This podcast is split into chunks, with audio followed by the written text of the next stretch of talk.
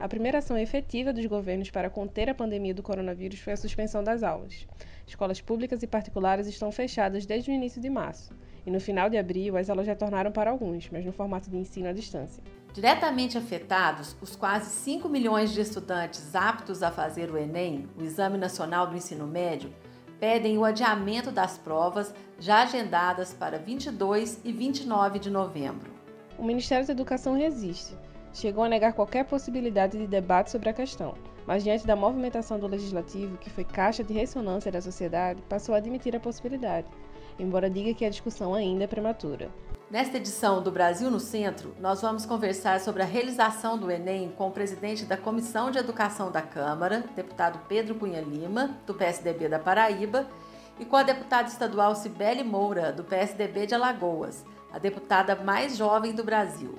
Eu sou Isabela. E eu sou a Natália. E esse é mais um Brasil no Centro. Fique com a gente. A vida não pode parar, é preciso ir à luta, se reinventar, superar dias melhores virão. E por isso eu quero fazer o Enem este ano para entrar em uma universidade.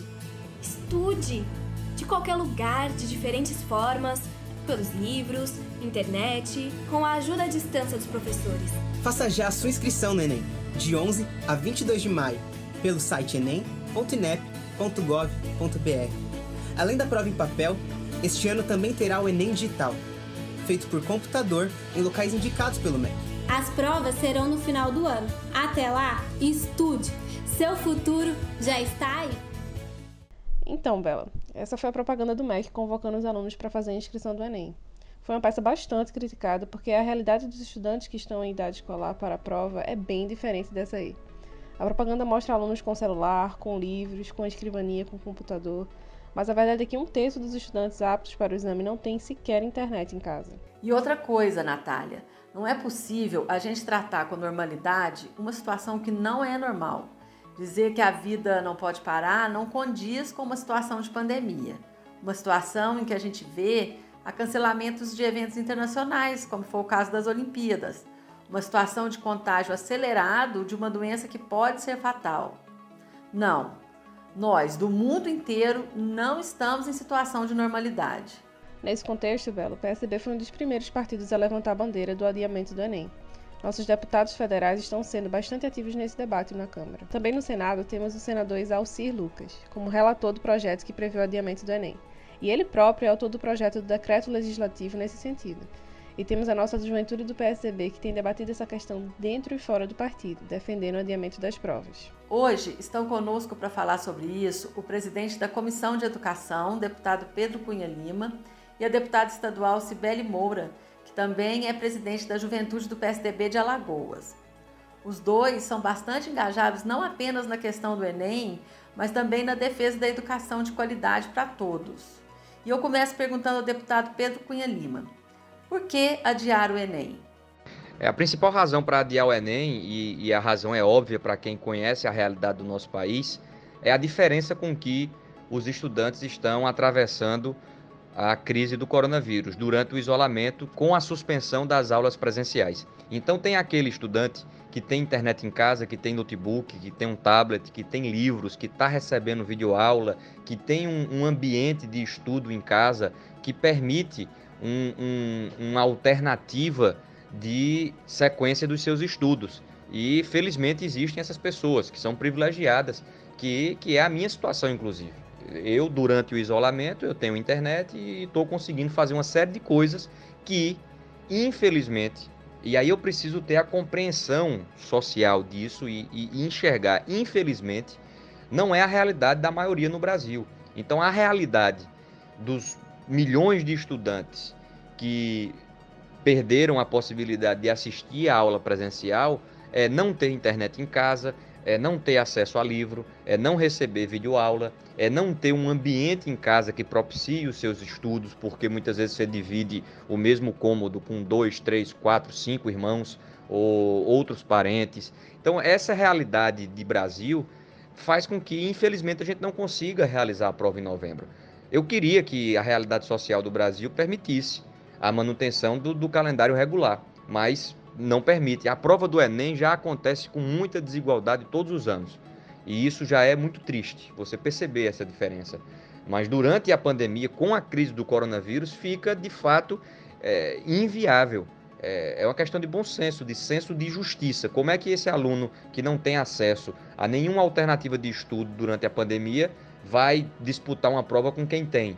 É, a propaganda do MEC, inclusive, muito infeliz, menciona é, estude pela internet, estude pelos livros. E quem não tem internet? E quem não tem livro? A, a propaganda esqueceu de, de falar para essas pessoas qual é a alternativa. Então, eu acredito que a gente vai adiar o Enem porque o bom senso vai prevalecer. E faço a mesma pergunta para a deputada Cibele Moura.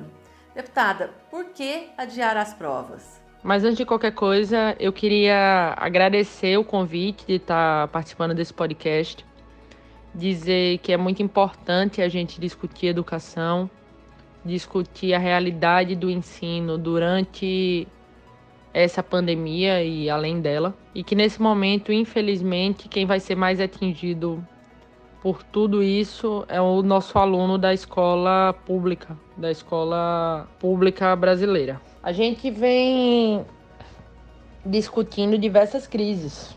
A crise da saúde, a gente vem discutindo a crise social, essa acentuada pelo vírus. A gente discute a crise econômica, que sem dúvida nenhuma será está sendo muito forte na vida do brasileiro. Mas a grande mídia e boa parte, inclusive dos políticos, esquecem o impacto que o coronavírus já está tendo e terá sobre educação. A gente já está muito atrasado comparado a diversos outros países do mundo quando a gente fala em educação. E quando o coronavírus chega ao nosso país e a gente tem que parar o ano letivo e não tem condição de manter os nossos alunos estudando à distância, por mais que vários governos estaduais, por mais que as prefeituras municipais estejam se esforçando para isso, a gente não consegue manter com plenitude o ensino desses alunos. E não consegue por, por ter alunos em realidades muito diferentes.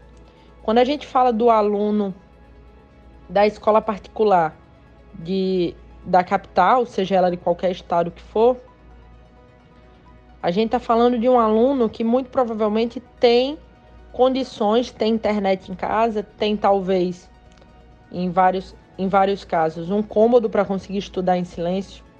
Mas quando a gente vai para o aluno da periferia, para o aluno do, do interior, do interior do Nordeste, do interior aqui da minha Alagoas, a gente está indo para uma realidade muito diferente.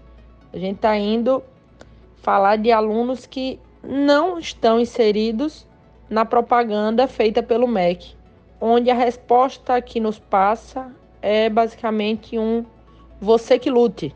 O Estado não está nem aí para as dificuldades que você vai enfrentar. Então, acredito que adiar o Enem é fazer justiça com os alunos que a gente, enquanto Estado, não está conseguindo fornecer a educação que eles tanto merecem, tanto precisam.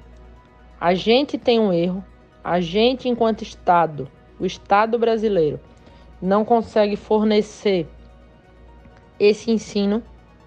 O Estado brasileiro ele é ineficiente ao chegar no aluno conseguindo promover a sua educação. E se a gente promover o Enem na data marcada durante esse ano, para novembro, se a gente não fizer nenhuma alteração, vai ser mais uma prova da ineficiência do Estado em promover o ensino do nosso aluno. Enquanto 46, 46 milhões de brasileiros, isso representa um em cada quatro pessoas no Brasil, segundo dados da, do IBGE divulgados em 2018, não tem acesso à internet, é difícil fazer uma discussão de que o ensino remoto, de que o ensino à distância é, a gente vai conseguir dar plenitude para o nosso aluno estudar. Voltando ao deputado Pedro Cunha Lima, essa resistência do MEC em debater a questão mostra um certo desconhecimento do governo quanto às desigualdades do país?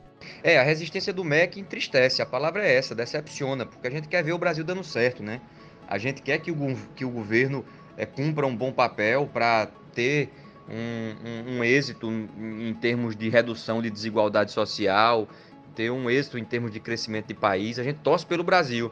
E, e ao constatar essa teimosia do MEC, em não perceber o óbvio, a gente se espanta com, com a falta de, de capacidade de enxergar a realidade dos estudantes brasileiros. Eu vou mencionar novamente a propaganda que o MEC está é, tá rodando ainda. Eu assisti não tem muito tempo na televisão e, e, e é, é estarrecedor você ver o governo federal em sua postura é, falar que não importa a dificuldade, é, estude pela internet e pelos livros.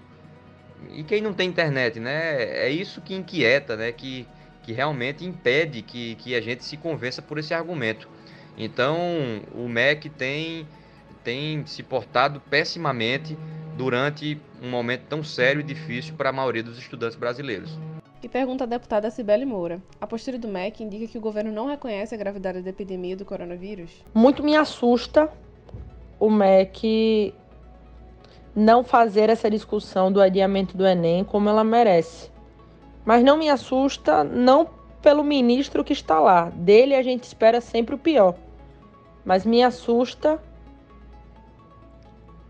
ao pensar no Brasil e no projeto de Brasil que a gente espera para o futuro. A cada dia que a gente perde na educação é um sonho frustrado, é um profissional que a gente vai perder no futuro, é um jovem que poderia se tornar um grande profissional. É um, é um grande sonho que a gente vai perder. O ministro ele pontuou de que o Enem seria uma competição e, e como seria uma competição, nada mais natural do que, do que as condições serem diferentes. Ora, isso é muito complicado. É muito complicado a gente tratar a educação, tratar o Exame Nacional do Ensino Médio, pura e simplesmente como uma competição. Quando a gente faz prova e essa prova determina alguém entrar numa faculdade ou não, eu até concordo que esse aluno trate o exame como uma competição. Mas o poder público não tem que tratar como tal.